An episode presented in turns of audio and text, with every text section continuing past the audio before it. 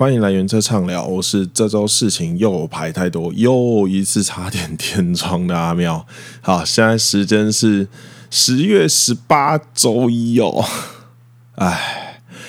凌晨三十，哎，凌晨零点三十二分，刚好过三十二分了。好，感谢你点进来听我的节目，让我们开始吧。还记得 EP 三的时候，我们聊到反拍的概念吗？正拍和反拍的概念呢、啊，是建立在人类有习惯的预期的重音位置，尤其在我们最容易接触的四四拍的音乐上，就是大大大大大大大大这种四四拍的音乐上，你听得越习惯啊，就越容易对节拍的进行产生一个刻板印象，就像我们看习惯呃东方人。的样子，你就会对东方人长怎样会有一个刻板印象。所以，当今天如果他的鼻子真的特别高的时候，你就会觉得哇，这个人嗯，跟一般的东方人长不一样嘛。所以，节奏啊、节拍的方面，我们也是会有这样子的感觉哦。所以，当我们听到不符合刻板印象的节拍时候，就会感到惊喜、有趣、有变化。当然也有会可能产生不习惯的时候啦，那种时候通常是一次用太多，但大部分的状况下，因为不会不会铁了心的，就是一直用这个变化节奏，所以不太会有这种状况。所以反拍之后呢，我们今天就要来讲切分拍。所谓切分拍啊，广义的切分拍其实是泛指重拍不在刻板印象的位置上。那我们一般刻板印象的位置是什么？比如以四四拍来说哈，它像是第一拍和第三拍，就会是大家比较常见的重拍位置。当你的重拍啊不在第一拍和第三拍的时候呢，它听起来就会跟原本的重拍不一样嘛。像我们之前讲反拍，它是在第二拍和第四拍上面，所以反拍在广义上面来说，也可以被称为切分拍啦。那一般切分拍听起来都会有一种呃比较跳动的感觉，因为它不像是你原本刻板印象上的那个重拍位置，它会是稳定感嘛。只要不在那个稳定感上面，它听起来当然就比较跳脱一点。重拍的表现形式啊有很多种，在拍点上的声音比较大，当然是最基本的。就如果你是咚咚咚咚咚咚。当然，这种重拍呢，就是比较大家能想到的。那另外呢，也有在那个重拍拍点上用比较容易引起注意的乐器。那比较引起注意的乐器有哪些呢？就是那种声音比较亮的，或者是呃，如果以鼓组来说的话，就是它突然在这个地方不用大鼓，大鼓当然是一种重拍嘛，它可能在这个地方 hi-hat 敲了一下，这种。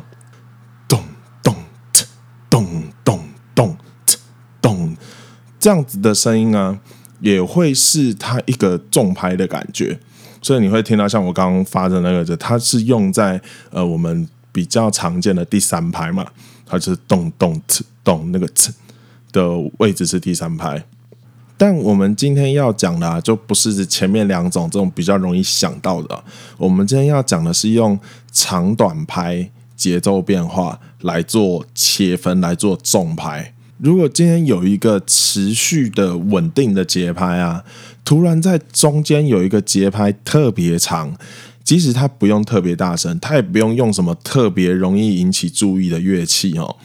它也会因为它的这个拍点比较长，所以它会成为你听觉上的重点，也会变成说，就是因为它跟其他的拍子稳定的拍子是不一样的，它就会站出来嘛，它就会变成一个焦点。也就会变成是所谓的重拍。那我来试一次哈，就是我们在呃一些稳定的一拍中间，突然加一些长拍，或甚至那一拍就空掉，那个地方啊，你仔细听，你就会觉得它好像特别突出哦。来，咚咚咚咚咚咚咚咚咚咚。有没有那些比较长的拍子或直接空掉的拍子啊？你会特别去注意，因为它跟你已经稳定习惯的东西不一样，所以它就会 stand out，它就会它就会跳出来。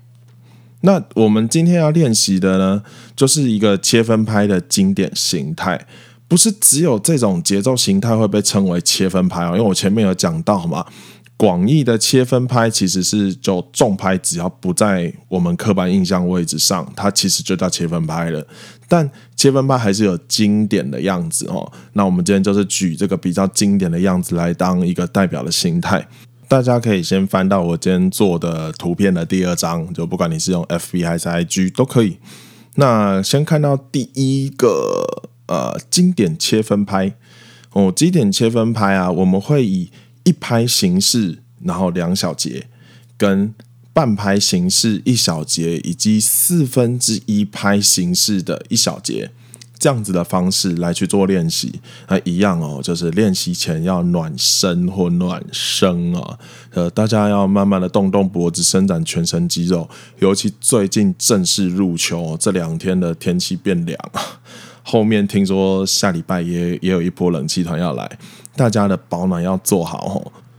那我们在开节拍器之前啊，我先讲解一下。大家看到那个第一行的呃第一直行行列啊，第一列的经典切分拍啊，看到第三和第四小节，它会有两个叉叉，上面不是有一个圆滑线把它连起来吗？这就是延音记号哦。那它就是说这两个叉叉呢，你第一个叉叉就发。呃，就就发出声音，然后它这个延长线呢，会一路延到后面那个叉叉，所以它总共的时间呢，你就是一个叉叉的呃声音哦，延了两个叉叉的时间，那总体时间你就要看说它是连了哪些音符，所以比如说我们第三小节，它等于说就是半拍加半拍会变一拍嘛，那第四小节就等于是呃四分之一拍加四分之一拍，最后就变成半拍。嗯，所以它就是这样子的一个方式，所以大家等一下，呃，在念的时候呢，就是要照着这个方式去念哈，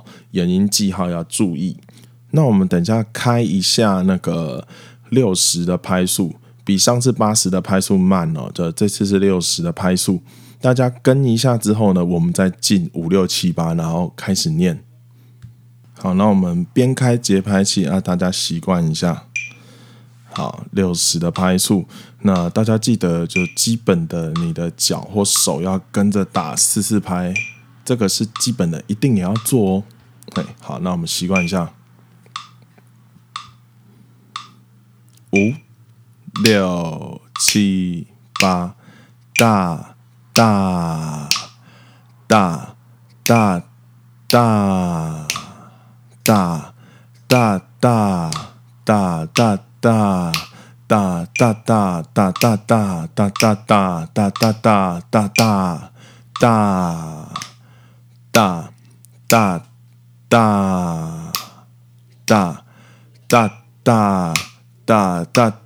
哒哒哒哒哒哒哒哒哒哒哒哒哒哒。然后像刚那样练习啊。有没有觉得这经典的切分拍在一拍和半拍时感觉都嗯还 OK 抓得到，可是，在四分之一拍的时候就会有一种诶好像感觉怪怪的，就是那种念的时候你会明显感觉到这个节奏的特点，也就是重拍移位的感觉哦。就它的位置移动了，所以你会觉得自己念的拍子好像好像有点不在原本的这个六十的拍子上拍速上面哦。这就是切分拍它特别然后有趣啊，也是在它比较细的拍子上的时候很难练的地方。大家要记得，也是从慢到快，渐渐把这个感觉内化到自己的身体里面，内化到自己的脑子里面。未来在乐句中间遇到这样子的呃节奏形态的时候呢，你才不会手忙脚乱哦。然后我自己在就是想说，因为这种呃经典的切分拍节奏啊，它要说经典，就是它很容易被用出来嘛。我自己在想说，这个节奏最经典出现在哪边过啊？就想到那个大家可能有听过的咱这哎，咱国那天西诺特色这一首歌啊，它就是呃《新世纪福音战士》的呃主题曲嘛。从一九九五年还是九六年，嗯，我等一下会讲的比较细一点，我后面有写。嗯，它这首歌的桥段呢，桥段就是主副歌中间的桥阶段，所以它叫做桥嘛，bridge。就之后呢，我们会详细讲歌曲的结构，但我们今天就讲这首歌桥段的内容。呃，残酷な天使のテーゼ这一首歌的桥段位置呢，它刚好就是用很经典切分拍中的。半拍形式组成前三个小节，这种不稳定、不在你习惯的重拍位置啊，然后来去制造它的紧张感。然后第四小节用一个长音和后面的三拍休息来缓和前面的紧张感。 这种松紧变化啊，会让人有一种期待接下来会是什么的感觉。所以当后面副歌作曲者用三个直接打在。拍子上的一拍音符，还有后面接踵而来的复杂拍子乐句，就会让你从前面的啊不稳定，到后面啊突然有一点稳定，可是又有好有变化的东西在后面，它就让整个副歌的情绪升华高涨到另一个境界。它是一个非常好的例子，大家大家可以听我数一次，可以感觉一下哦。残酷的天使的行动纲领啊，这首歌它是呃升低调。那我等一下用吉他和呃，就我用我用吉他弹啦。嘿，好，那大家听一下，我拍子会放比较慢一点。好，那我就用吉他啊，只弹桥段的部分哦。五六七八。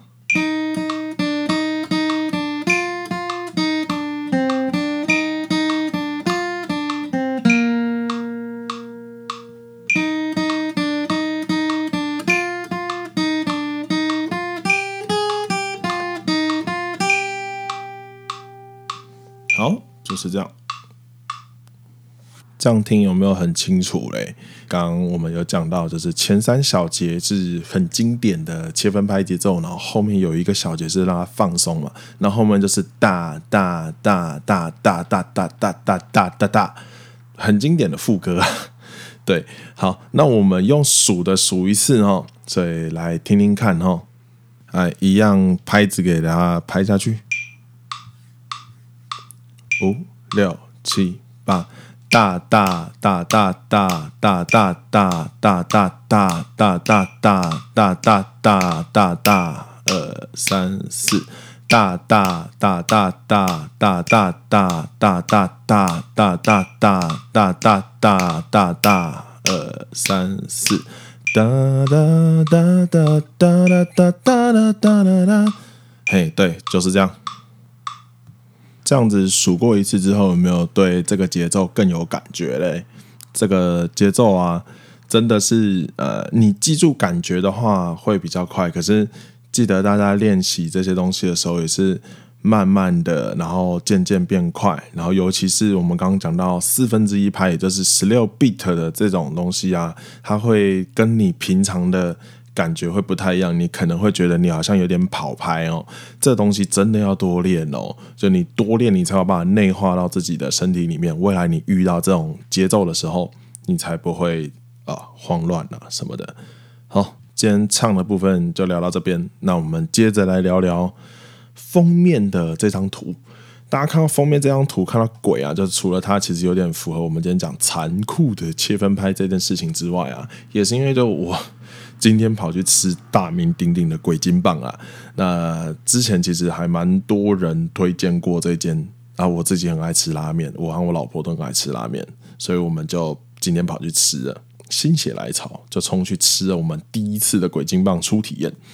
拉面这个东西啊，从大概十年前进军台湾。开始比较正统的日式拉面，然后直到现在啊，真的在台北算是战国时代百家争鸣哦。之前一加一有推荐过，就不知道有没有看 YouTuber 一加一，一加一他们有推荐过这一间，然后还有像说呃最近的，因为有一间很有名的叫做英流拉面，就是一个流派的拉面。英流拉面在台湾的总店预估呃，好像最近要熄灯吧，所以就让本来很就很多人排队的重拉面店又掀起了一波排队潮。啊，我和我老婆都是很爱吃拉面的人，虽然说真的很肥啦，拉面真的是又油又咸，真的是不能吃多哦。哎，总之反正我们今天就是被烧到了嘛，我们就跑去吃鬼金棒了。这一间我们一直想吃，然后还没吃过的。那鬼金棒呢，它有分拉面部门和沾面部门，我们今天是跑去吃沾面部门，都是这两种都是几种口味的拉面哦。这间店的特色就是这样啊，它的香麻辣油咸，还有 Q 弹的面体，都让人真的欲罢不能哦，真的是。很棒。那我今天因为第一次去，我平常其实是吃重麻重辣，就是呃，我的舌头呃不能这样讲啊。我其实我应该说我的味蕾是一个 range 很宽的，我可以吃很清淡，我也可以吃很重咸重辣。所以我今天就想说，哎，我先去试试看它的普通麻辣，先试试看啊。它有普通麻、普通辣，然后你可以再去做呃增量。然后我就今天先想说第一次嘛，先试试看普通麻、普通辣，哎，觉得哎还 OK，香香咸咸的还不错。虽然对一般人来说，这可能已经算是蛮麻辣的，但我自己真的是下次会想要去吃吃看增量麻、增量辣，我觉得应该还不错。啊，它有一个叫做鬼增量、鬼增麻、鬼增辣，听一加一他们跑去吃呃挑战这个口味哦，就。听说很惨啊，说是完全不同等级的东西。你比如说，你吃普通，你可能在人间；然后你在吃增量，你可能在爬山啊。你吃鬼增呢，那叫飞天哦。照他们的感觉，那就是一个完全不同的境界。我是会有点想要试试看鬼增啦，但我下次应该就还是吃增量先试试看。有机会觉得说哦，我呃哪天。脑子不对劲，想要试试看鬼增量再说。那如果你也想要体验拉面文化的话，我还蛮推荐台湾有一个 FB 的社团叫台湾拉面同好会，里面有非常多爱吃拉面的人哦。毕竟就叫同好会嘛，啊，里面呢，呃，有罗列北中南各地的店面，大家会在上面写评价，然后以及每一个店家的规矩。对哦，吃拉面要守规矩哦。每一间店都有每一间店自己不同的规矩，但大家如果想要去那家店的话，记得要先看是拉面同好会，或者是有一些人写实际也会写到啦。大家要记得就是要要遵守这些规矩。最不行啊，通用的，几乎所有的店都不能接受的呢，就是你不能解压缩。所谓解压缩，就是我们台湾其实有时候会有带牌的想法嘛，或者是说就是一个人排，其他人还去旁边逛街什么的，然后再回来。可是因为拉面店通常它都只有板前的位置，也就是你会直接坐在师傅前面吃，它没有那种一张一张桌子的。一般拉面店都是这样子啊，比较正统的日本拉面店通常都是这样，它位置就很少啊啊！你如果今天你一个人排队，后面其实有六七个人的话，店家没有办法去确定说，呃，你们到底最后会有几个人来，他没有办法确定。他今天的面还够不够？尤其如果你今天是在比较快接近休息时间去吃的话，他没有办法确定，这其实是不太好的。而且你也会对原本就站在那边排队的人，其实是一个不太公平的。所以大家记得，如果你要呃去吃这些拉面店比较正统的，一定不可以只有一个人在那边排队。你有几个人去吃啊？你就要几个人在那边排队哦。尤其我们今天吃的鬼金棒，它超硬哦。它跟你讲的是说，不论你什么原因，你就算是想要上厕所，你就算只是想要去旁边买个饮料，五分钟就回来，你人不在，你那个位置就是没有，你就是要重排哦。而且啊，有一些店会规定说，因为它真的位置很少，他会希望它的翻桌率稍微高一点，所以你不要在店里面做一些无关吃食的举动过久。比如大家最近都会拍照嘛，你如果拍照很快啊，一张两张，他们大概都觉得哦，没关系没关系。你如果是拍自己的面，你如果是拍自己想要吃的东西还好，你不是拍他们的人，然后你也拍得很快。通常一般店家会觉得，嗯，OK，你就记录一下。可是有一些人会在那边左边拍拍，右边拍拍，上面又拍拍，那你真的会打扰到大家哦。而且这个文化，因为我说就是吃拉面是有一个文化的，你会被老手们白眼哦。所以，如果你对这个文化不熟悉的话，记得一定功课要先做。那我自己爱吃拉面的这一点，喜欢吃面这一点啊，我可以回忆起我国小时期有一家在我们家附近乡下啦，我我真的是乡下出生的，有一家叫小磨面铺。那他也是卖拉面，然后跟锅烧面、乌龙面什么的，但他的做法比较台式。然后我就一直很记得他的汤头很好喝，然后虾子鲜甜，虾软饱满。然后到了高中时期啊，大概就是十三四年前，那时候台湾还没有那么多的正统式日式拉面。一中街有一间叫九州拉面，它算叫做。呃，标榜日式豚骨拉面啊，但实际上其实它的骨子还是台式的日本拉面，然后它的汤头有加奶粉，让它吃起来比较浓厚。我一开始对于就是所谓日本拉面的印象啊，大抵就在这边。虽然说我在小时候有去日本玩，可是毕竟家人都是跟着旅行团，你没有办法去吃他们真正他们当地人吃的东西。后来我跟我老婆，我们几次去日本啊，我们都是走自己的行程，我们就完全不跟团。那我自己也会一点日文，这样才能吃到真正他们当地在吃的东西。好，反正讲回来九州拉面哦。当时其实这种台式日本拉面已经在我心中就有一个不低的评价，而且它也比一般我们其他吃的东西小贵一点点。九州拉面没有贵太多啦，可是以一中街那种真的是假抽吧吃粗饱的那种东西来说，它真的是价位稍高。然后大学上台北念书之后啊，那时候我说上大呃上大学差不多刚好正是日本正统拉面来台湾展店的开端哦，滥觴。第一次跟同学先去吃热面屋，热面屋其实也不算是一个非常正统的店家，可是它已经接近了，它比台湾的日本拉面还要再更接近，就是日本真正正统的拉面店。那热面屋啊，它有就是无限加面，然后它的汤头又比我们之前吃过的更浓厚，然后爽快的叉烧肉以及呃有溏心蛋，哇，那真的是吃到之后第一次觉得哇，拉面真的是不一样的东西耶！它跟我在台湾吃过是从来没有吃过的一种味道。后来真的就是开始狂吃各种名店，什么山头火啦、花月兰啦、益丰堂啦、拉面拉吉啦，然后当然刚刚我讲到英流，还有京都柚子豚骨拉面。鸡吉军、五之神、一换虾拉面都有吃过。嗯，跑去日本的时候呢，也有去吃一兰拉面，很有名的那一个。但我们其实觉得一兰拉面，嗯，只能算中等吧。呃，我刚刚讲了其他的那些面，其实有很多家都比一兰拉面还要厉害啊。虽然一兰拉面真的名气很大了，拉面真的是一吃就停不下来，非常推荐。如果还没有体验过拉面文化的朋友，进来我们这个。大大的深坑，那也有很多的日本动画、漫画在讲吃拉面这件事情，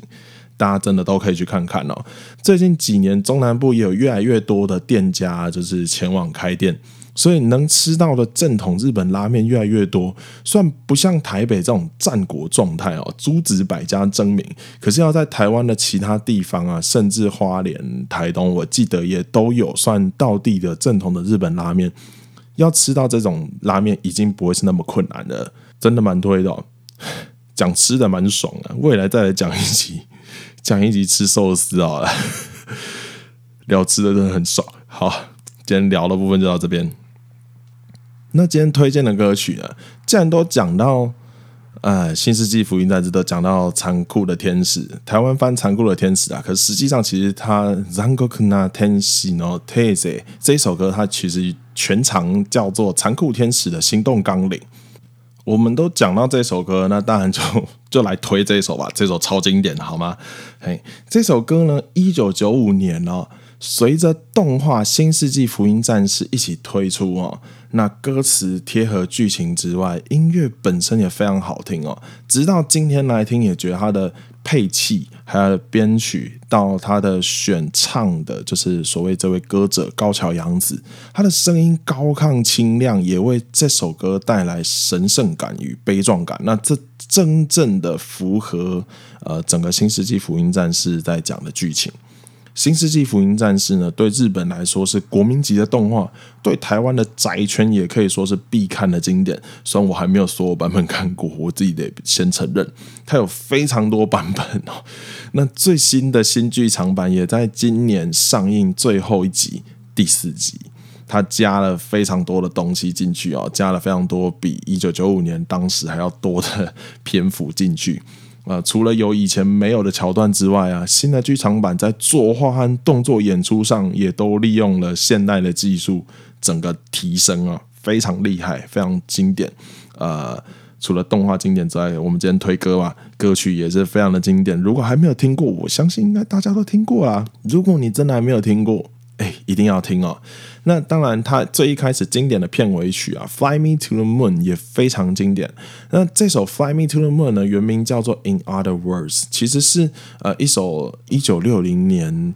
的一首西洋老歌。那它后来呢，比较常被爵士或巴斯诺瓦的曲风翻唱，《新世纪福音战士》里面呢是偏巴萨呃巴斯诺瓦的这种曲风。所以大家也都可以听听看这首《Fly Me to the Moon》，经典也是好听哦。后面呢，值得延伸推荐呢是日本的宇多田光，他呢非常喜爱《新世纪福音战士》这部作品，他也是个宅咖，他他超宅的这个部分。在后来的动画版本里面，都参与了不少的片头片尾曲的制作和录制，包含他也有翻唱经典的《Fly Me to the Moon》，以及他为这部作品制作的《Beautiful World》这一首也是我心中的大经典。我在大学的时候还跟我的大学同学们，我我做主编曲啊，然后我们上了一个团表演，在我们系的耶诞节活动上面。然后它的节奏和它的音乐性啊，有呼应那个《天使的行动纲领》这首歌，带一点点神圣感的编曲和稍微热血的节奏，非常贴合动画作品。非常推哦，好，那我们今天的推荐就到这边。那一样，我的 Podcast 呢会在 Apple Podcast、Spotify、SoundOn、KKBox，然后 Google Podcast 我真的对它有点灰心，会上啦。但是 Google Podcast 我以后就不贴连接了，我就只写嗯，我有我有放 Google Podcast。然后嗯、我之后应该会剪 YouTube 版本丢到 YouTube 上面，那就之后看看，因为我我还在抓怎么剪，可能比较快。嗯，我之后再试试看。那一样哦，粉专 IGFB 也都会放我今天的这一集的资讯，所以大家可以上去看看。那一样呢，就是希望大家可以来找我互动。嗯，如果 OK 的话呢，在 Apple Podcast 的里面帮我留五星，然后留个言给我吧，来聊聊天。我还不知道大家有什么问题，就是已经讲到第今天是 EP 六，也就是第七集嘛。